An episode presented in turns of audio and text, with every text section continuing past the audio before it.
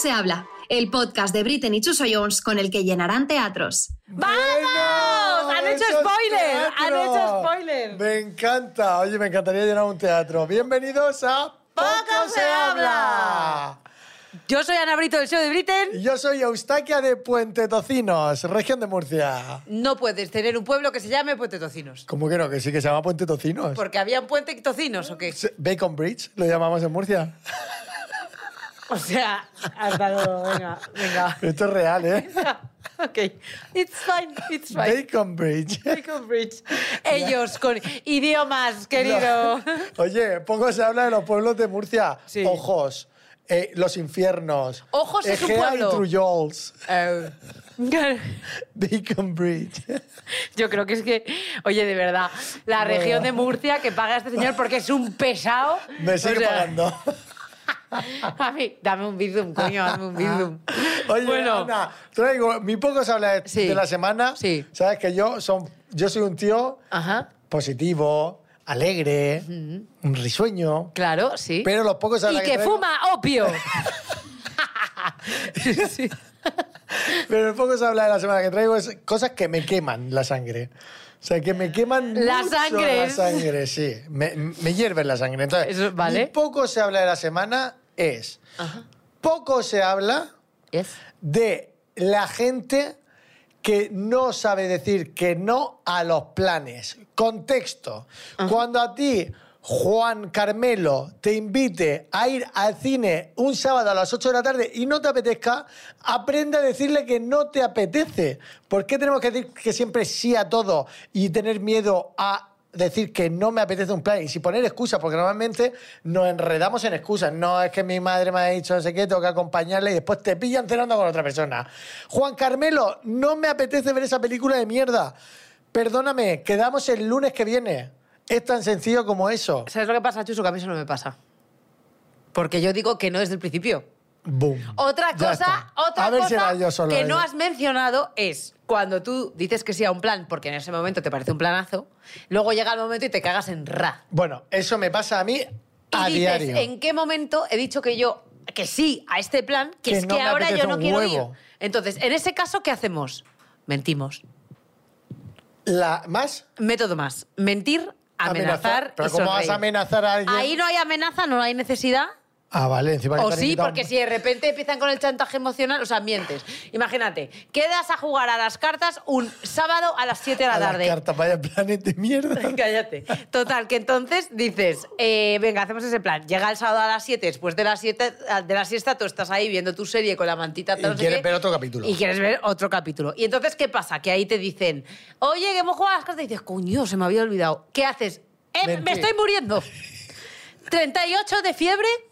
Eh, contagio fuerte, covid plus, eh, Estoy fatal. com, estoy fatal. Y te dicen, joe, no sé qué, y empieza el chantaje emocional de la otra persona, joe, Es que no sé pasa qué, mucho, el la fiesta de la fiebre, yo también tengo fiebre. No te preocupes, no te nos preocupes. juntamos, vamos a estar todos con el tal, no sé termómetro qué. Y ves ahí puesto. qué hace. Ahí la persona te está haciendo chantaje. Y ahí tienes que amenazar. Y ahí amenazas. Mira, Tengo la gripe aviar. No, Y te la no. puedo pegar. No, ahí le dices, ¿te acuerdas cuando le pusiste los cuernos a Juan? y me lo contaste solo a mí. ¿Te acuerdas? Y te va a decir, sí, dice, pues por eso no voy a ir, porque Juan no tiene por qué saber Ah, no, que le pusiste una puta psicópata, de verdad. Ahora, O sea, cuando- tus amigas cuando escuchan este podcast... pues piensan que, que soy gilipollas y que es todo mentira, porque en realidad... Chuso, yo quiero que sepas una cosa. Yo aquí vengo a dominar el mundo. Entonces soy una persona que finge tener Vale, múltiples personalidades. Me encanta. Me, encanta. ¿Acaso me llevan una... loco. Claro, ¿soy una dominadora mundial? ¿Verdad o mentira? No lo Verdad, sabremos. Verdad, sí. Vale, sí. Y nuestros seguidores nos están ayudando a dominar el mundo, Eso Ana. es otra cosa, pero yo lo que a donde quiero llegar es, yo en mi vida personal soy como en este podcast. Ah, Ni confirmo ni desmiento. Yo tampoco lo voy a hacer. Ahora, lo que yo sí que te digo es, si a mí no me apetece un plan, te lo voy a decir. ¡Qué mojón! vale. Otra cosa es que te sientas obligado a hacer una cosa como, por ejemplo, te hacen testigo de una boda Bueno. O madrina bueno, o padrino bueno. de un hijo. Esto es otro poco se habla. Claro, O sea, es que esto ahí va ¿qué un dices? programa. O sea, ¿qué haces cuando te dicen vas a ser el padrinito de mi hijo o de mi hija? Pues yo, si te mueres, Y no voy a cuidar al cabrón Satanás tienes- de tu hijo, y ¿no? tienes ya tres ahijados. Claro. Que esto la- yo conozco una persona que tiene tres ahijados. Yo desde aquí hago un llamamiento. J.C. Juan Carlos. Desde aquí hago un llamamiento. J.G.C. Qué lío. Ahí lo dejo. Juan Carlos. Bueno, yo desde aquí hago un llamamiento a todas mis amigas para que por favor no me hagan madrina de ninguno de esos hijos porque voy a sudar de ellos. Yo eh, pido el mismo llamamiento, solo para. Bueno, si mi hermano y mi cuñada tienen un hijo y no me nombran a mí padrino, que soy el único ¿Hermano? hermano, tanto por uno como por otro, porque mi cuñada no tiene hijos, Hermanos, no tiene hermanos. Como no me nombréis, mira, el arma, Sí, amenaza, como me no me encanta. nombréis padrino, vamos- le voy a hacer bullying a mi sobrino toda la vida. ¡Vamos, un aplauso a esa amenaza! Oye, Y a, los de- y a mis amigos que nadie me nombre padrino. Solo- lo mi- solo- solo mi hermano y mi cuñada. Porque Sí. voy a hacer lo mismo que Ana. ¿Qué sudar? No voy a ver a ese chico hasta que haga la comunión. no le voy a hacer ningún regalo, no me voy a gastar el dinero en tu hijo al cual no veo porque no tengo tiempo para verle y tampoco me interesa verle. No me interesa. Adiós. Colgar.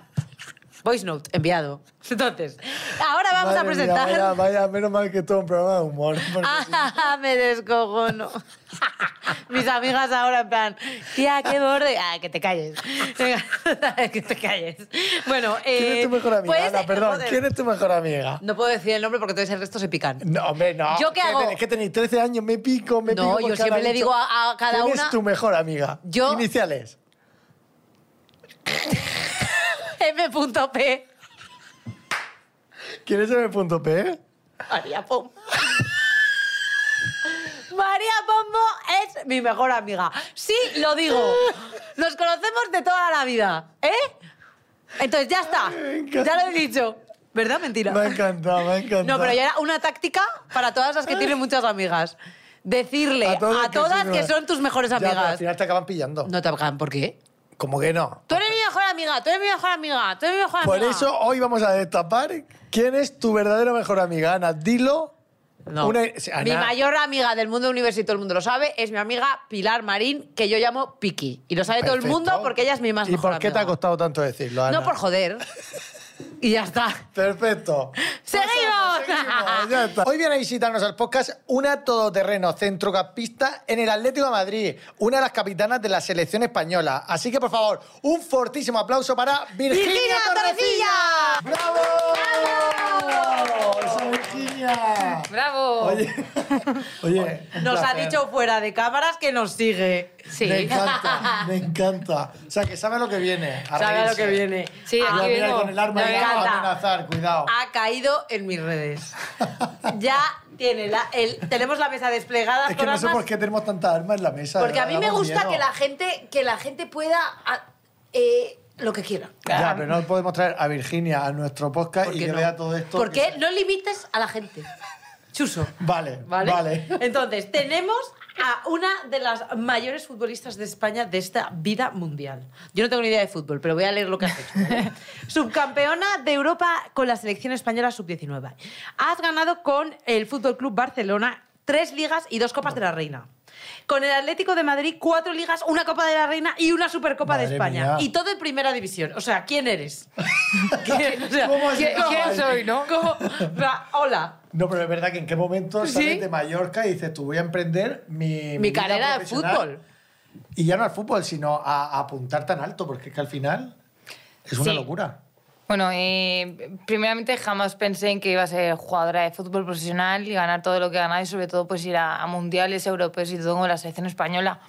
Pero Eh, ¿cómo que nunca lo habías pensado? ¿Qué va? Yo jugaba fútbol porque me gustaba y es verdad que sí, que un un día llego al Barcelona siendo profesional y me encuentro con que voy a la selección y demás y ahí empieza mi carrera deportiva con 18 años, ¿no? Eh, pero antes de todo eso yo no quería ser futbolista, de hecho yo siempre he querido ser peluquera. ¿En serio? Sí, qué siempre guay. he querido ser peluquera, jugaba fútbol porque obviamente me gustaba mucho, pero también tuve una etapa que, que dejé el fútbol y me puse a trabajar de camarera, como allí en Mallorca se vive de, de eso, ¿no? de la hostelería y demás, pues me puse a trabajar de camarera y, y para adelante y poco a poco, pues mira, fueron, fueron pasando y de las circunstancias y, y la vida que me pusieron en, en ese momento. o sea, con 18 te fuiste a vivir a Barcelona, entonces. Yo fui con, 10 con 17 años. Es verdad que yo empiezo mi carrera con... Bueno, empiezo a jugar a fútbol con 10 años con chicos.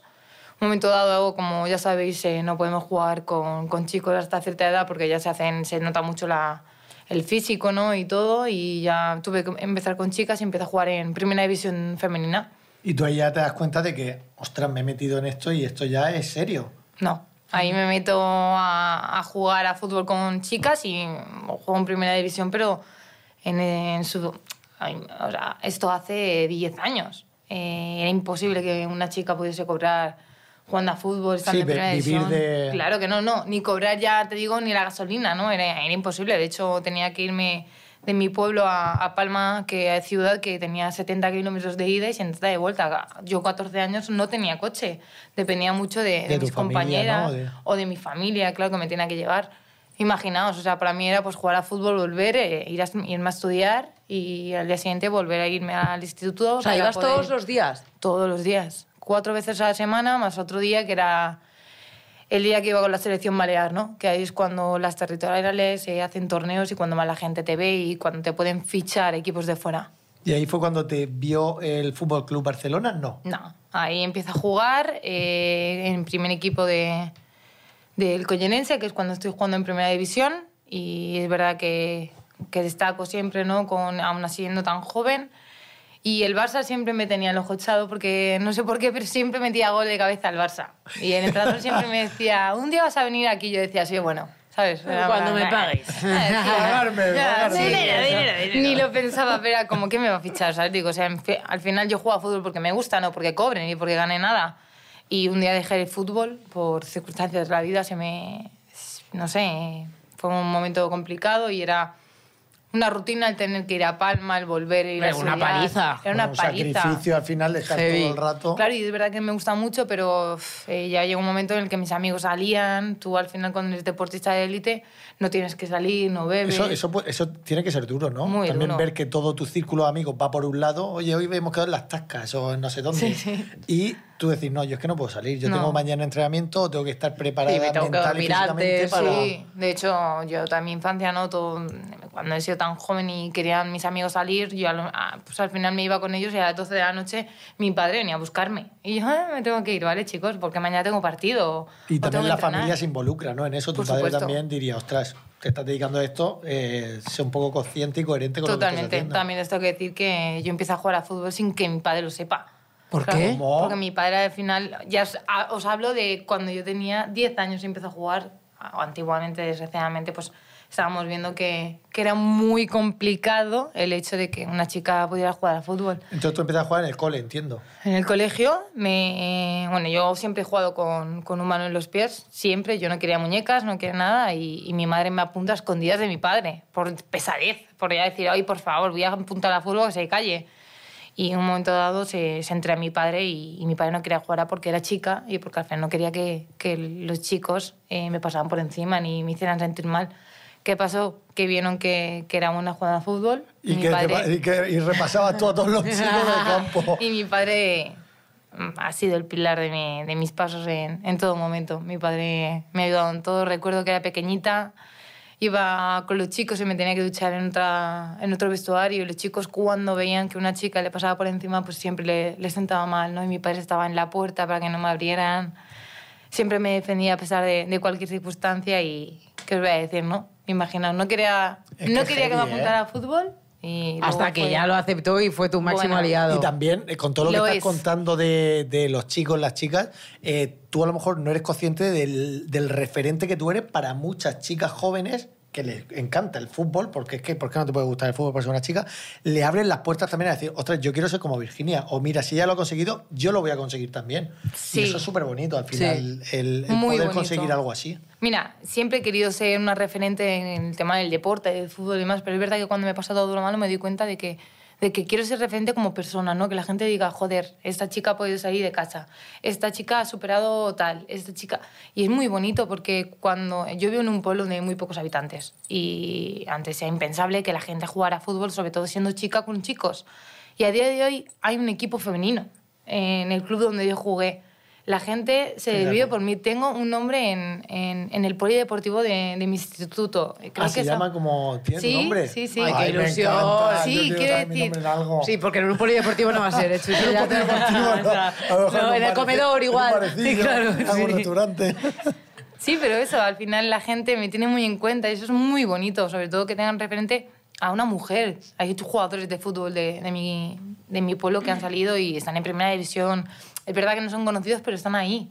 Y al final me tienen a mí. Los niños es eso. Ahora me voy de vacaciones a Mallorca y ya no son las niñas que vienen y dicen, ay, eres mi referente. No, los niños también.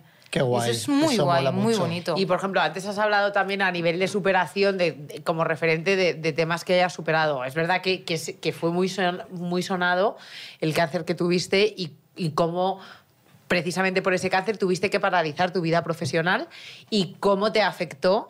Eh, o sea, cómo, cómo fue. Cuéntanos un poco esa historia. O sea, cómo, cómo te afectó tanto a nivel personal como profesional.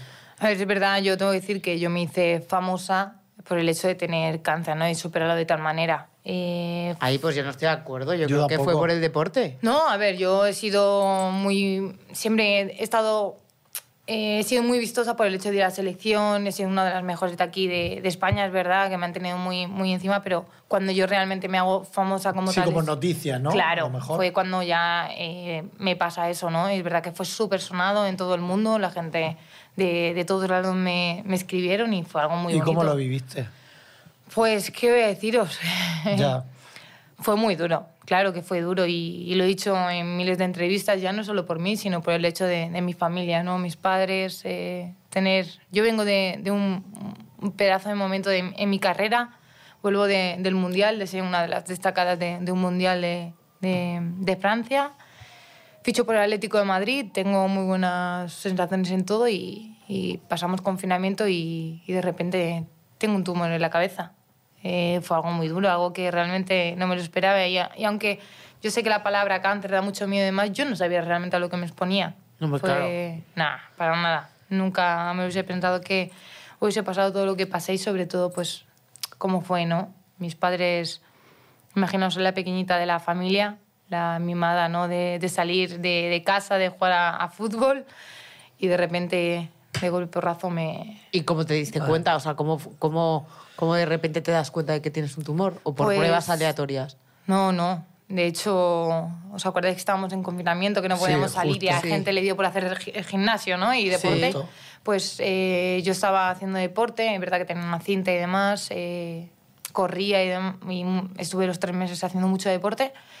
Y un día eh, me doy cuenta de que me duele mucho la cabeza, que empiezo a dormir y ya me duelen mucho las cervicales, ya no, el, el dolor empiezo a no soportarlo. Y ahí, ahí pienso que es algo más de... Sí, que tienes que ir al médico a ver qué Claro, que tengo que ir al médico. Yo escribo al, al médico del Club de Atlético de Madrid y le digo, mira, perdona, digo, me pasa esto. Y me dice, tómate tal, tal, tal. Digo, me estoy tomando pastillas, llevo una semana tomando pastillas y no puedo. Total, que empiezo a correr en cinta y en cinta veo que me empieza a marear. Claro, Ostras. yo ya me bajo, al día siguiente vuelvo a intentar meterme en cinta para correr y me doy cuenta de que me duelen muchas cervicales y me mareo.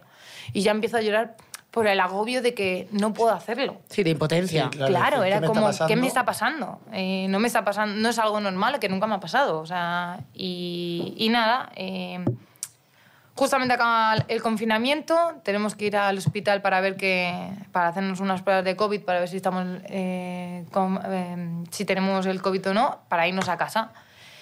Y a mí cuando me van a hacer la prueba de COVID, doy negativo y me someten a unas pruebas de, en cabeza, de un TAC. Porque tú ya Para- les dijiste... Claro, le dije que me dolía la cervical y me dice, bueno, vamos a hacerte un TAC. Y me miran a los ojos y me dicen, tienes los ojos amarillos.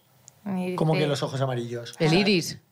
O la, La- o, la o la parte blanca. La parte blanca tenía como cosas amarillas dentro y ya ahí me asustó, fue como, ¿qué pasa? Y encima, parece mentira, pero claro, en el confinamiento te rodeabas con muy poca gente, porque al final no Claro, podías no salir y demás, nadie, claro, claro, que no. claro.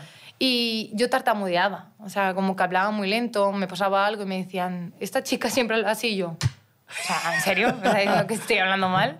Claro, eh, fue por el- porque el tumor me estaba eh, Afectando, comprimiendo, claro. y ya estaba Y cogiendo- nadie se había percatado de Nadie que se tú estabas tartamudeando. Yo de- sí me había percatado, pero yo decía, a lo mejor como no me he rodeado de mucha gente y no he hablado con mucha gente, pues será eso, ¿no? Sí, en sí, plan, sí, que me está siempre costando hablar, Claro, me está pues. costando hablar tanto como antes.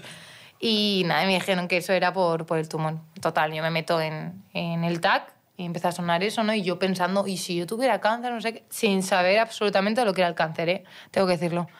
Digo, ¿qué, tu- qué haría? Digo, pues yo me gastaría el dinero con mi familia, lo viviría tal. Y cuando salgo de allí me dice mi doctor, ¿quieres una pastilla? te duele la cabeza, ¿no? Y yo, joder, digo, sí, ¿qué pasa? Y me dice, mira, Virginia, tienes un tumor en la cabeza. Y digo, ¿cómo? Y le digo, ¿qué, tengo que hacer? Digo, ¿qué hago? Y me decía, ponte tranquila. Digo, si, si estoy en shock, o sea, es que no sé qué hacer. Y me decían, llora. Y yo decía, yo no puedo llorar ahora, es imposible. Y era como, ¿qué le cuento a mis padres? Total, que en ese momento mi doctor llama a mis padres y les dice que, que tengo un tumor en la cabeza y que me tenía que ir al hospital directamente de, de Pamplona. Así fue. Porque tú a todo esto ahí estabas, ¿en Mallorca o en...? o En Madrid, en Madrid. Yo estaba con el equipo, lo único que se paró la liga y tuvimos que parar tres meses para, para estar confinados. Qué heavy. Y te vas a Pamplona a tratarte y a Sí, curar esto ese- creo que pasó un miércoles, el jueves, el miércoles por la noche llego a Pamplona y mi- mis padres eh, el jueves por la tarde llegaron allí. A todo esto yo me, yo me operaba el, el lunes. Plan, me, tuve- me, me tuvieron allí tres, cuatro días para que, por si me tuviera dolores y demás, que me pusieran tratamiento para que yo pasara lo mejor posible. Madre Pero bueno, mía. tiene una, es una historia con final feliz porque Hombre, luego, por tú has reto, porque luego tú has retomado y, y a día de hoy has vuelto al fútbol. Sí, ¿Te menos dijeron mal. en algún momento, Virginia, que no te ibas a poder volver a dedicar al fútbol o no? Sí, de hecho, mi oncóloga eh, la adoro, la aprecio muchísimo porque ha sido conmigo ¿Cómo se llama tu oncóloga? Se llama... eh, es que siempre le llamaba oncóloga, no sé. Tampoco la quieres tanto, yo creo. No, sí la Por lo que Sí, te sí, pueda la quiero. decir. Vamos a mandarle un beso a tu oncóloga, que te queremos. Di, Por si, por si me dice para las noticias no me aprendo tu nombre. Claro. No, no, de verdad, nos apreciamos mucho. De hecho, la primera impresión que nos da es súper mala, ¿no? Porque cuando la veo y me, la veo súper simpática y todo, y me, me dice, te vas a someter a radioterapia y quimioterapia. Y yo, "Em, ¿qué pasa? Digo, me estoy muriendo. Y me dicen que no, que, que tengo que someterme a ello porque era un tumor malo. eh, dentro de todo lo malo era bueno porque era de los más flojos y, y tenía que someterme a tal. Y me suelta así mm, de golpe y A porrazo delante de mi madre que no voy a ser madre, que congele óvulos, que voy a perder sensibilidad en las manos o los pies y que nunca más jugaría a fútbol. Y que si iba a jugar a fútbol sería en mi pueblo. ¿Así? Madre mía. Claro, yo ahí ya así... Ya no fue el hecho de que me dijera de fútbol, fue como, mm, no voy a congelar óvulos. No, y digo, todo me da igual, digo, sálvame la vida. Yo le digo, pero yo voy a poder hacer vida normal. Y decía, sí, sí. Dice, pues vas a poder entrenar, hacer gimnasio y todo. Digo, pero ¿me vais a salvar? Digo, yo no quiero. Digo, yo quiero que me salvéis. Yo quiero... Me da igual no volver a jugar a fútbol. Digo, yo quiero... ¿De verdad te daba igual? Bueno, claro, tú en ese momento Hombre, en estabas, ese momento claro, vivir. priorities, en Claro, plan, vivir. Quiero vivir. O sea, Claro. me da igual Totalmente. el fútbol, me da igual todo. Yo quiero seguir vivo Ya, y, ya, ¿no? ya. y poder Bueno, y de mi vida. hecho, imaginaos, ¿no? Lo que es mi padre con el fútbol. Yo, cuando me operan, claro, imaginaos, yo no me podía mover. Yo estaba así, iba así, yo no me podía mover. Una cicatriz en la cabeza eh, horrible. De hecho, lo pasé fatal. Nada más salir del hospital, mi madre, mi padre se tiene que ir por trabajo y demás y, y llama a mi madre.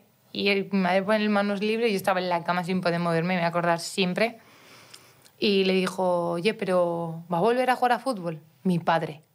Y yo, ¿cómo? Digo, papá, por favor, si lo más importante es que esté viva. Digo, me da igual volver a jugar a fútbol o no. O sea, era como, encima me enfadé, en plan, me da igual, quiero salir de Cuando esta. tu padre venía nos has contado de que Claro, no quería, no que quería de jugar a fútbol, imagínatelo. Fíjate eh. cómo cambian las claro, cosas. Claro, totalmente. Es que Porque cuando- al final quiere tu felicidad. Totalmente. Y bueno, pero que también depende, yo creo que depende, porque luego también hay mucha gente, esto lo hemos visto, Chusi, en, en otros programas, que, que en otros programas como que al final su trabajo, en este caso, que puedas jugar al fútbol a nivel profesional, es tan importante para uno que a lo mejor también se podría haber dado el caso de que le digan, oye, no puedes dedicarte al fútbol profesional nunca más y que esa persona sea como una muerte en vida, porque para esa persona su vida es eso. Hombre, o sea, te quiero decir que, el- que el- su, vi- su vi- al final cada uno vive las enfermedades Sí, como, eh, como desde su pero que a lo prisma, mejor tu- pero... Tu, vida, lo que dice Ana, es eh, tu fútbol, tu rutina, tus partidos, tu... y luego lo ha tú- sido. Claro. Yo digo, mi vida ha sido el fútbol y gracias al fútbol estoy aquí. Pero en el momento en el que se te ponen las cosas muy difíciles en la Hay que vida... adaptarse a la vida, a lo que Totalmente, venga, me da absolutamente igual el fútbol. Como si me quedo coja y me quedo con una pierna menos. Pues me Yo Claro, no, sí, son, priori- son prioridades, son prioridades. Totalmente. Y eso es, o sea, yo pensaba que mi vida era el fútbol, mi prioridad era el fútbol y me di cuenta de que no. Y luego, muchísimo menos cuando me pasa todo lo que me pasa con el cáncer y con mi madre. El fútbol no pasa a ser un segundo plano. El fútbol pasa a ser el último plano de mi vida. Porque, no tú- es lo menos importante. ¿A qué te refieres con lo de tu madre? Yo después de... No, no sabéis. Después de, de superar el cáncer, yo dos meses después eh, tengo un accidente de coche con mi madre. ¿Dos Mi- meses después? De superar el cáncer. Y mi madre se queda en silla de ruedas. Hostia. Sí. Sí. ¿Y, a ti y tú también tienes, tú también, ahí te- tienes algún tipo de lesión de algo? O sea, tú también... Yo no. Em, fue, ha sido muy complicado y, y es complicado por, por el hecho de, de culpabilidad, ¿no? Eh, ha sido fue algo muy duro, eh, algo que, que nunca puedo perdonarme, no sé por qué, porque no, no tuve la culpa de ello. Eh, yo iba con el coche, paré porque había muchos coches y había mucha circulación, paré y el atrás no le dio tiempo a frenar y, y no chocó. Yo salgo por mi propio pie, pero yo recuerdo a mi madre decirme que, que no sentía las piernas. Decía, Virginia, que no siento las piernas. Y yo decía, mamá, tranquila. Ella sangraba en, frente, en la frente y yo decía, tranquila. Y le secaba la sangre y me decía, que no la siento. Y yo, mamá, tranquila. Sí.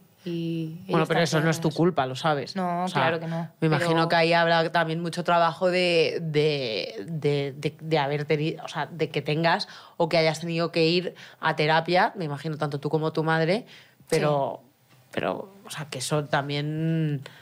O sea, te- yo puedo entender que al final tengas la parte de culpa, ¿no? Y que, y que nunca una persona que no ha vivido lo que has vivido tú te puede decir, en plan, siente esto, siente lo otro, porque los sentimientos son, vamos, lo que siente cada uno y punto. Pero desde luego, visto desde fuera, en, en ningún caso creo que haya alguien que, que, que pueda pensar, joder, mira lo que, ¿sabes? No, claro que no. Y es verdad que la gente ha estado conmigo, que siempre me han apoyado, pero lo he vivido yo, ¿no? Claro. Eh, mi madre Pues vino mira, aquí... yo que me has dejado, te lo juro, a cuadros, me has dejado en blanco. Eh, tú sabes que eres una luchadora. No me O queda sea, otra. Te lo juro, o sea, es que la- te lo digo en serio, cuando entras por la puerta, la sonrisa tan bonita que desprendes, que ya no es la sonrisa, sino que tienes un, un- te lo digo en serio, eh, que no te conozco de nada, pero has entrado y desprendes una energía tan bonita que, que nunca somos conscientes de, de a lo mejor de, Del de la mochila que tiene alguien detrás o los problemas que alguien lleva detrás, detrás de... de, De o sea, sí que me ¿no? Me parece admirable Y luego que- también, yo creo, o sea, que esto va a sonar súper místico y que muchas veces la gente dice, bueno, pues que te pase a ti. Pero yo también creo que muchas veces todas las cosas que vivimos, que nosotros lo vivimos como, bueno, lo vivimos no, o sea, son tragedias, al final esas tragedias son como un poco las que, las que van un poco forjando tu personalidad y, las que van haciendo Totalmente. que tú te vayas convirtiendo en esa persona que, que vas a dejar un legado, ¿no? Y entonces yo, por ejemplo, una de las frases que, has- que más me ha impactado de que yo haya podido leer es ¿cómo, cómo quieres que te recuerden? O sea, ¿qué, qué lega- o sea, Eso es muy bonito. ¿qué, qué, qué legado más allá de... O sea, si una persona puede morir. Morir vamos a morir todos. O sea, eso eso eso es así. A todos nos va a Entonces, todos llegar. vamos a morir. Entonces, partiendo de la base de que todos va- vamos a morir, va a haber gente que, que realmente vaya a ser pseudoeterna. Me pero, pero ha sido muy bonito lo que ha dicho Virginia al principio, que ha dicho, yo no quiero que se me recuerde por el fútbol, quiero que se me recuerde por la persona que Claro, soy. por, el- por eso, la, al final, por es la eso, el impacto que, Que puedes tener en, la sociedad. vida de lo- en la vida de los demás. ¿Tú, tú has sentido, por ejemplo, que al final son tres historias de superación. Está el fútbol, el cáncer y el accidente con tu madre. ¿Tú sientes que hay- has ayudado a gente en esos tres ámbitos? Por supuesto. De hecho, también lo he dicho muchísimas veces. eh, yo, gracias a la gente, sí, la persona que soy, obviamente por todo lo que he vivido, pero por la, la gente, lo que me ha reconocido, ¿no? La gente que, que me ha escrito, que me ha eh, dicho todas sus vivencias, que, que dicen que le he apoyado, pero es que ellos también me han apoyado a mí, ¿no? Sí, Y al final gracias es a- mutuo. Claro, es súper mutuo. De hecho, cada vez que contaba algo de lo que me había pasado, la gente estaba conmigo, la gente cuando me ve por la calle me dice, Virginia, es una luchadora. Recuerdo que cuando estaba malita con cáncer, hubo un- una persona mayor, me cogió en, el- en un supermercado y me sacó y me dijo, mira, aquí tengo a mi capitana. Y era yo calva. ¿En era como- serio? de verdad, y era como, madre mía, cuánto me eso alegro, tiene ¿no? que ser súper bonito. Sí, Ya. sí, y la gente, yo voy a los estadios y la gente me regala cosas para mi madre. Decir, para ti y para tu madre, dale, dale un beso a tu madre. La gente para a mi, a mi madre en la calle, a mis padres, es algo súper bonito. Y es algo que, que nunca voy a poder olvidar y que le doy las gracias a todos por, por todo lo que hacen por mí, por mi familia y, y gracias a ellos, madre mía, eh, tengo todo lo que tengo a día de hoy y es verdad, no decirlo Fíjate, más. que al Y yo creo- darle la vuelta a la tortilla también. Hombre, todas las historias que te puedan pasar, todos los. Porque al final la, la vida da muchas hostias. Porque No, da muchas sí. cosas bonitas, pero también da muchas hostias. Y al final de esas hostias hay que salir de Y alguna yo creo que manera. lo que veo a lo mejor aquí es el denominador común eh, de las tres, quizás sea el sacrificio en todas sus versiones, ¿no? Totalmente. O sea, de, por ejemplo, en la parte del fútbol, eh, que poco se habla del sacrificio. Hombre. A mí es un tema que me apasiona porque me molesta mucho cuando la gente da cosas por sentado. ¿Sabes? sentado en plan tanto a ni- no, tanto a nivel, vida, claro, ¿no? o sea, tanto a nivel personal como profesional. O sea, lo profesional es, ay, qué suerte tienes. ¿Ah, sí? ¿Tengo suerte? Sí. Porque la suerte, o sea, la suerte que te pille trabajando. Hazlo tú, ¿no? Hazlo tú. Hazlo tú. Ah, mira esta, me lo invento. En plan, ¿qué hace no sé qué, no sé qué? Vale, pues ¿te parece tan fácil? Hazlo tú. Sí, la gente le típico comentario de, ay, tú te vas y corres detrás de un balón y Ta- cobras. bueno. Claro, Sí, gracias. vete a Tal tomar- cual. vete a tomar por es, que, culo. es que ese ejemplo Así se lo digo, puse, así se lo, puse digo. a, se lo puse a Chuso ayer hablando de este tema. Yo le decía, es que cuánta, cuánta gente, tanto, y además esto es mujeres, hombres indistintamente, Sí, sí. hablando del fútbol Ah, claro. o de cualquier deporte con pelota. Es que te- es tan fácil, te parece que hace una pelota y digo, ah, sí, hazlo tú. Claro, a que ver no es tan fácil. cuántos goles metes o cuántas canastas o qué lo que sea. Sacrificio, lo que decía, me tenía que ir de un pueblo de Mallorca para arriba, para abajo. Total, todos todo los eso, días. A ver, o sea, es que eso la gente a lo mejor no lo hace, no, No. se sacrifica de esa manera. O luego, por tu padre a las 12 recogiéndote, a lo mejor un chaval con tu edad diría, mira, papá, acuéstate. Que ya soy yo, me voy a salir". aquí con mi Ya. calimocho a gusto. Claro. Y O salir luego- de casa con 17 años, estar toda mi vida fuera de casa, no poder ver... Ahora tengo un sobrino que, que nació cuando yo tuve cáncer, no poder pasar tiempo con él, no poder cogerlo por el hecho de irme. Ha sido Sí, hay perderme que sacrificar muy- muchas cosas en la totalmente, vida para llegar a- O luego, por ejemplo, lo que has dicho que me ha parecido una frase como muy bonita, la parte de que dices, es que, eh, dice, te ha dicho Chuso, es que tú eres una luchadora y tú has dicho, es que no me queda otra. Pero eso también es una elección. O sea, ahí también hay sacrificio. O sea, tú decides, o sea, tú quieres querer estar bien y te esfuerzas en, en estar bien. O sea, a mí me hace mucha gracia, en plan, es que tú eres una persona, a mí muchas veces me dicen, "Es que tú eres una persona muy feliz. Y digo, bueno, a ver, no, tengo días de mierda. Totalmente. Eh, que, que en, los que, en los que por la circunstancia que sea me quiero, mm, quiero que me trague la tierra, pero joder, tiro para adelante porque quiero tirar para adelante. Entonces a mí la, la gente que no entiende la palabra sacrificio es que me molesta mucho. Totalmente. A toda esa gente voy a amenazar. A toda esa Amenaza. gente, a toda esa gente Amenaza. que sepáis No nos vemos en pantalla, por Claro, cierto. si no nos estamos viendo lo guapo que estamos. En- en- en- quiero amenazar a toda la gente que da por hecho muchas cosas que no son tan así. O sea, ayer, por ejemplo, te voy a contar una historia que no viene a cuento porque en comparación con las tuyas son un mojón. Pero ayer de repente me escribe una Jeffrina y me dice, una Jeffrey Una que Jeffrina conoce, es una una, tía, persona. una tía que conozco y me dice, ay, joder, eh, ¿cómo te lo pasas con Chuso, eh? No sé qué, eh, me encantaría trabajar con vosotros, eh, seguro que estáis así todo el día. Y yo pensé, mira, esta pava que son las once y media de la noche, está este pollo en un rodaje en no sé qué ciudad que tiene Yo que, que la llega estación de tren en este- Zaragoza. justo que tenía que volver a no sé qué hora. Yo estaba redactando los guiones para hoy. Hoy nos hemos levantado a las 7 de la mañana para repasar los guiones. Eh, eh, no es toro todo lo que de reluce, Claro, Mari. totalmente. Que nos O lo pasamos sea, muy bien. Por hay que supuesto que sí, decirlo, pero, que, de todo, Joder. nunca. Hay muchas veces que a mí lo que me fastidia entre amigos cuando. Ya no sé si es por envidia, por, no sé por qué es, pero muchas veces como se desprestigia el trabajo de los demás y es como, a ver, no sabes lo que ¿A hace ti te esa ha pasado persona. eso? Sí, claro, por supuesto. Al final, pues ya te digo, eh, todo el mundo es como, no, es que encima también viajas mucho, vas a muchos países. A veces te piensas que voy de vacaciones a los países. Yo voy, entreno. hotel, duermes, entrenas y te vuelves y no me has visto vuelvo nada, Total, seguro. Y juego el partido y me tengo que ir a las 11 de la noche, llego a mi casa a las 3 de la mañana, el día siguiente por la mañana tengo que entrenar.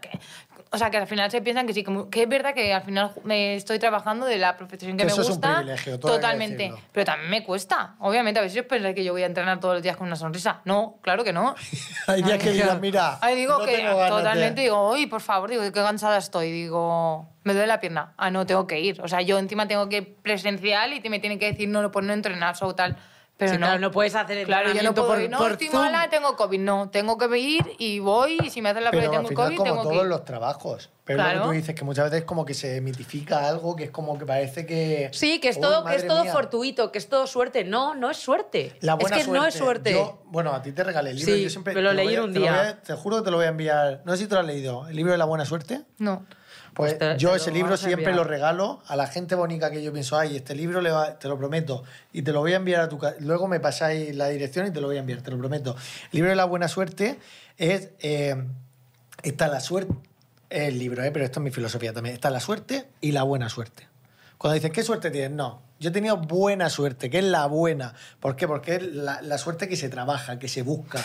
Y eso no es que... su- suerte Suerte puede tener todo el mundo. Sí, tú puedes ir andando por la calle y encontrarte un, un billete de 50 euros. Ole, qué suerte. Justo. Y luego tú puedes eh, Trabajar. eh, trabajar eh, incansablemente los fines de semana, cuando la gente está viendo una peli y tú estás haciendo lo tuyo, cuando tienes que tus amigos están saliendo de fiesta, tú estás haciendo la parte, tú entrenando, nosotros grabando vídeos, no sé Claro. no sé cuántos. Entonces tú hayas tenido buena suerte porque has ido a buscarla. O sea, no ha sido una Sí. cosa de, venga, me ha, Vas en busca de ello. me ha, me O sea, tú creas las oportunidades, no las oportun- no, no, no, te, no te las encuentras. Ahí, jaja, en tu casa y te Y llaman. Es verdad que está el factor de suerte, que, que- Bueno, que sí. eso también es real. Sí, pero, esa, pero esa suerte te encuentra. Claro, o sea, te quiero decir, a ella no le ficharon, o sea, para que a ella la fichara el Barcelona, porque fue el Barcelona, ¿no? El que te fichó. Pues ella tú El te primero, iba, iba todos los días a eh, una hora a entrenar, cuando sus amigos salían ella no, no sé qué, no sé qué, y ahí le fichan. Si ella se, hubiera quedado en su casa con el balón jugando, no lo hubiera fichado ni Dios. O si me hubiese ido con totalmente. mis amigos de fiesta, ¿no? Efectivamente. Sea, es que no hubiera Claro. pasado. Claro que no. Entonces, a mí es que eso me molesta mucho porque creo que estamos en, en una cultura De conformismo. de conformismo bestial. O sea, creo que la gente está, eh, pues, tío, tú ves las expresiones españolas y es... Es heavy, o sea, en plan, más vale pájaro en mano que ciento volando. Más vale Esa malo veces- porque... esa a veces viene bien, Sí, ¿eh? no, pero todas. Fíjate, en plan, eh, más vale mano. malo conocido que bueno por conocer. Eh, Esa no. típico, ¿eh? Esa no. te quiero decir verdad. que somos una cultura de. eh, Tú le dices a tu madre mañana, o sobre todo, yo creo que más antes, ¿no? Que no había a lo mejor esa cultura de emprendimiento, que era rollo, ¿qué, qué, más? Si a ti te gustaría que fuera. ¿Qué te gustaría que fuera de mañana? Te decía, nada, tú oposita. Vete a tomar por culo. Que o sea, ¿cómo hoy- que oposita? O sea, ¿qué, qué me estás contando? O sea, no, eh, la cultura de calentar silla, por ejemplo. No, tío, en esta vida hay que arriesgarse, hay que esforzarse y hay que trabajar. Y la suerte te pilla trabajando. A mí me molesta mucho cuando la gente me dice, tienes mucha suerte, me voy a cagar yo en tu suerte. Claro, a ver si trabajas la mitad de lo que trabajo yo, que no suerte. Pero es que es real. Me molesta. Una amenaza. Desde Amenaza, aquí, más. Otra vez. Vamos a amenazar. Desde aquí, que no nos infravaloren a nadie que trabaja mucho. Y si no, Eso. eh, muerte 24 horas. Y que nunca te dejes infravalorar. Es, valórate. Valórate. Valórate. Eso, no, y eso ya es súper ¿Dónde está real. mi cámara? Eso, no, mi cámara ¿Cuál es mi esa. cámara? Esa es mi cámara y esa Vale, es la pues yo voy a mandar un mensaje. Valórate. No dejes, dame el arma. Es más potente. Toma, tienes otra. Ah, claro, me encanta con dos. Pero por- No, iba... eh, Independientemente del trabajo que tengas. Claro, déjame que estoy Independientemente- amenazando Oye, yo. Pero yo me meto. A ver, valórate. Valórate independientemente del trabajo que tengas. Eso es mío. valórate. Ya podemos continuar. Pues sí, tenéis toda la Oye, y razón una duda que a mí me surge. Cuando tú, a ti de repente... eh, porque yo sé que en las carreras deportivas a mí una cosa que me impacta mucho y que a mí me daría mucho miedo, porque yo es verdad que soy una persona que admito abiertamente que me da muchísimo miedo la incertidumbre. Hay mucha gente que se siente muy cómoda en la incertidumbre. A mí me acojona, a mí me gusta tener todo controlado. A mí también. Soy una, contro- una freak control. La gente no lo sabe hasta qué punto. Controlator. Soy una yo, controlator. Yo lo he descubierto ¿A que sí? conociéndola. Entonces, tengo mucho miedo a la incertidumbre. Entonces, mi pregunta es, en las carreras deportivas, esto yo creo que es algo que es hombre y mujer indistintamente, Sí. pero hay, realmente vuestras, vuestras carreras son cortas, o sea, a partir de los 30 y muchos como, como tope gama, Sí, es verdad. you're out, bitch. Entonces, ahí, ¿qué pasa? Bueno, eh, es verdad que también os digo, en el aspecto del hombre y de la mujer es muy distinto, porque al final el hombre, eh, el futbolista, siempre gana muchísimo más dinero y tiene la vida resuelta por el hecho ya de ser jugador de primera división. Nosotros es mucho más complicado. Es verdad que el fútbol femenino va avanzando y cada día vamos ganando muchísimo más, pero sí es verdad que muchísimas de nosotros al final lo que hacen es estudiar. Sacan su carrera, al final lo que sea. Es- hay muchísimas jugadoras que están eh, sacando esa carrera de médico. Uy, eh, ostras. pero Sí, cracks. es muy heavy, muy heavy, pero O sea, lo y hace. terminas tu carrera futbolística y te pones a ejercer de, por ejemplo, Totalmente. medicina. Yo tengo mi amiga Silvia Meseguer, que ha jugado conmigo muchos años, ahora está en Sevilla y ha estado estudiando el MIR y haciendo Hostias, toda la me carrera de... parece, Sí, ¿ves? Es lo que Chapo. hablamos, sacrificio, esfuerzo. totalmente. y- Sí, sí, bueno, y sacrificio un increíble. futuro. Bueno, y es verdad que ha tenido momentos muy duros por el hecho de que tenía exámenes, tenía que hacer el MIR y todo, y le ha costado mucho, pero eh, ahí está. Y el año que viene acabará su carrera como deportista y ejercerá de, ¿Y Porque qué- ¿cómo va edad? eso? médico? Claro. ¿A qué edad? ¿Qué media de edad hay en las Ella tiene para- 33 años. 33 años acaba tu carrera de fútbol. Sí. Con 33 años. A ver, pues es si tú verdad. 23 años. Pero ¿y cuándo empieza? ¿Con Estaría dos? yo ya en Hombre, el ella, lleva muchos años jugando a fútbol, ella lleva desde los pues, 14 años siendo profesional y estando en los mejores equipos. Y ahora una pregunta, Virginia, ¿por qué acaba? ¿Porque los clubs ya no confían en ti o porque realmente tu físico no puede más? Porque a mí No. me cuesta creer que con 33 años no puedas seguir jugando hasta los 40. Depende. Hombre, una persona de 14 ya te digo que no corre como una de 33, sino míranos a nosotros subiendo claro. estos tres pisos que parecemos, o sea, Sí, no, eh, No, espérate, que yo también subí los tres pisos y estaba guita, ¿eh? Madre no, mía. eso, eso ya, ya, ya te digo, te Ay, adelanto. oye, me alegra Hostia. mucho que, ella porque Totalmente. Sí. Yo subo a Go y pensaba, madre mía, estoy fatal, pero que lo diga. No, no, no, totalmente. Pero te digo una cosa, es- biológicamente es imposible que... Bueno, no tengo idea, ahora contéstanos tú, pero no puede ser que un niño de 14 tiene mucha más vitalidad que una niña, una Jeffrina de 30. Sí, a ver, es verdad, obviamente, pero es verdad. O sea, el caso de Silvia Meseguer, aparte, es, es top. O sea, eh, ella se entrena mucho, tiene un cuerpo increíble, físicamente está súper bien y podría aguantar muchos más años, pero es verdad que lleva muchos años en el alta, en la Ya. élite y es como ya quiero hacer mi vida, quiero tener una vida propia, una vida que pueda estar siempre en Madrid, porque ella quiere trabajar aquí en Madrid y tener ya una familia. Estando, siendo futbolista es muy complicado tener Y una vida siendo, personal. eh, jugando en el fútbol femenino, eh, Silvia, por ejemplo, en este caso, ¿se podría retirar y vivir ya de todo lo que ha conseguido del fútbol o no? Claro que no. De hecho, ella está jugando para tener ingresos para poder eh, pagarse un año más para hacerlo del MIR. O sea que así de Y- descompensado está una liga masculina de una liga femenina. Claro que sí, así es. Eh, lleva, no es broma, ¿eh? llevará 16 años en la élite y en primera división y, Y no puede y retirarse y, vivir de... Claro que no. Joder. Perdona la indiscreción, No, pero sí, pero porque- ¿cuánto, ¿cuánto puede ganar un, eh, un futbolista? No, porque ya sé que son unas cosas desorbitadas que me dan Sí. muchísima envidia. Pero en, en el caso de las mujeres, ¿de qué sueldo medio estamos hablando en primera, por ejemplo, primera, segunda y tercera? Se mofa porque no hay. Sí. en No, es que me lío, me lío, me lío. No, se lío, o sea, no, no. llamamiento.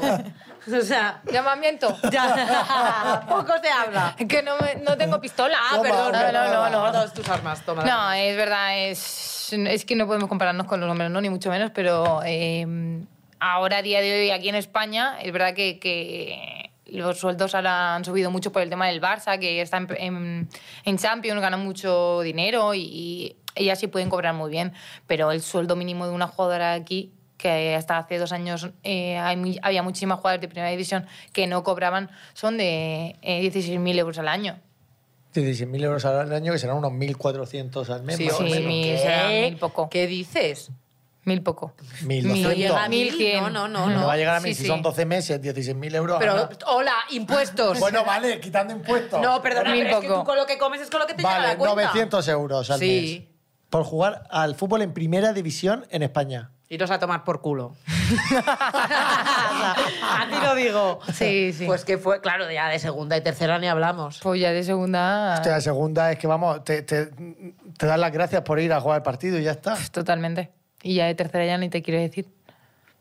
O sea, que estamos Estoy hablando en de. shock, ¿eh? Yo no también. sa- yo no sabía que Estamos era hablando tampoco- también de gente que empezará, como todo cristiano, en tercera división, escalando a segunda. Ahí está el sacrificio también de decir, ostras, eh, me voy a sacrificar mi tiempo, mi esfuerzo, porque me paguen una miseria siendo futbolista de élite en tercera o en segunda, para intentar escalar a un primera y llegar a ese como escalón más alto de- del fútbol femenino, Sí, pero que, que- aún así no está igualmente remunerado que el fútbol masculino. Que va, y aparte estamos hablando de tercera o de segunda división, pero es que lo- las que juegan en primera división hay muchísimas jugadoras que también estaban cobrando 16.000 euros. Estamos hablando de que una jugadora top de primera división aquí en España, estamos hablando. Pero, Que al ¿por qué final dices cobra aquí en. España? Te quiero decir, ¿hay mucha diferencia con otros países? Hay otros países que pagan muchísimo más. De hecho, en selección y todo, eh, estamos viendo en Estados Unidos, eh, Pero es ¿y el eso deporte de porque reyes. en fútbol España lo ve menos fútbol gente o las marcas invierten menos Claro. o por qué razón hay ahí? Sí, al final es todo un cúmulo. eh, en Francia, yo he estado cuatro años en Francia y, y la liga allí se ha visto mucho. Es verdad que es mucho menos vistosa, pero hay clubes que invierten mucho en, en el femenino. Bueno, también se puede dar, voy a, voy, a, voy a ser el diablo, pero a lo mejor lo que, lo que puede pasar, corrígeme si me equivoco, es al final los clubs tienen dinero porque reciben esos ingresos por la visibilidad que tienen. Por lo tanto, si hay más visibilidad del fútbol eh, masculino, van a tener más ingresos porque les ve más gente, consumen más entradas, más merchandising, patatín, patatán, que si pasa que en comparación con el fútbol femenino. Entonces ahí la solución, o sea, el problema realmente no puede que no sea el club. A lo mejor ¿Cuál es el, el claro. problema a lo mejor son los medios de comunicación que no dan la cobertura suficiente como para que se consuma igual el fútbol femenino que el masculino. A ver, el caso es que ahora el fútbol femenino ha dado un vuelco al mundo. Efectivamente. Y está muy arriba. ¿Y qué pasa? Que ahora las, eh, pues todo el mundo quiere mm, televisar el fútbol femenino, eh, la liga quiere ser mucho más profesional porque están invirtiendo en ello. Es decir, obviamente también sabemos perfectamente que no ganamos ni generamos lo que generan los hombres. No estamos pidiendo ni mucho menos eso. Lo único que queremos son derechos, al final eh, igualdades para, para las niñas pequeñas que tengan que, que puedan venir y quieran entrenar en campos buenos, no ser el, el último Sí, el último mono de la fila. totalmente la- entrenar a las la 8 de la noche, cuando al día siguiente tienen que estudiar. Al final estamos reivindicando todas esas cosas por el hecho de que estamos ganando mucho. Es decir, si la gente nos está viendo y quiere meterse en todo esto, será por algo. Sí, Porque habrá que mejorar las condiciones. Exactamente, y, y lo estamos haciendo poco a poco, es verdad, pero lo estamos haciendo. Y obviamente sabemos perfectamente que muchísimos clubs, que lo vuelvo a- o sea, que lo, lo digo, obviamente, los clubs de arriba, eh, Barça, Atlético Madrid, todos Madrid, todos estos clubs, es verdad que pagan bien, pero porque al final tienen un sueldo y tienen un estatus por ser el Real Madrid o por ser el Ya. Atlético Madrid.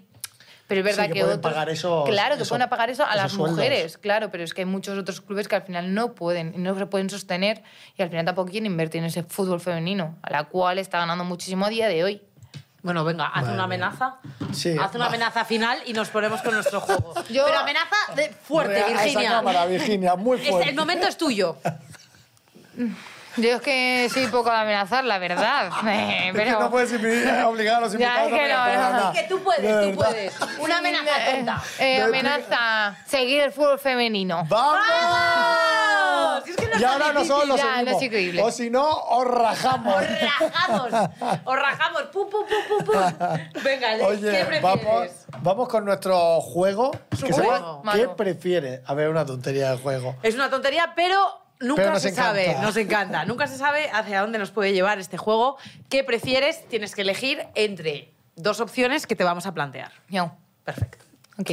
¿Qué prefieres?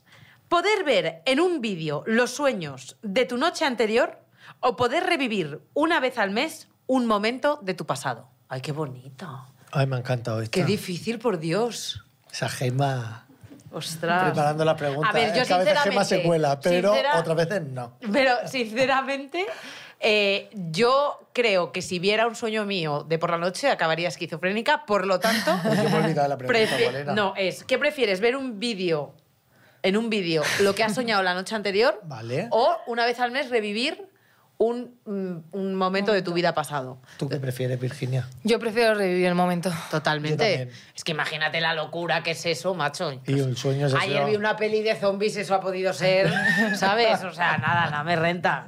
El primer beso con el alto. Imagínate qué Oh, bonito. qué bonito. Ay. Pues que no se líe tanto la cabeza. Déjame meter la mitad en la Vale. mano. Venga, vale, pues ve- uno cada una, Uno, uno cada cada uno, uno, venga. venga. sí. ¿Qué prefieres? ¿Ir siempre desnudo o no volver a pisar la calle nunca más? Desnuda, desnuda. Pero a ver qué frío, una cosa. Aquí, fa- aquí falta información. Pues yo no volveré a pisar la calle nunca más. Porque me quedo en mi casa más a gusto con un arbusto, ¿no? Claro, aquí con mi- como Con la casa que tienes, ¿verdad? Que imagínate la casa que tiene.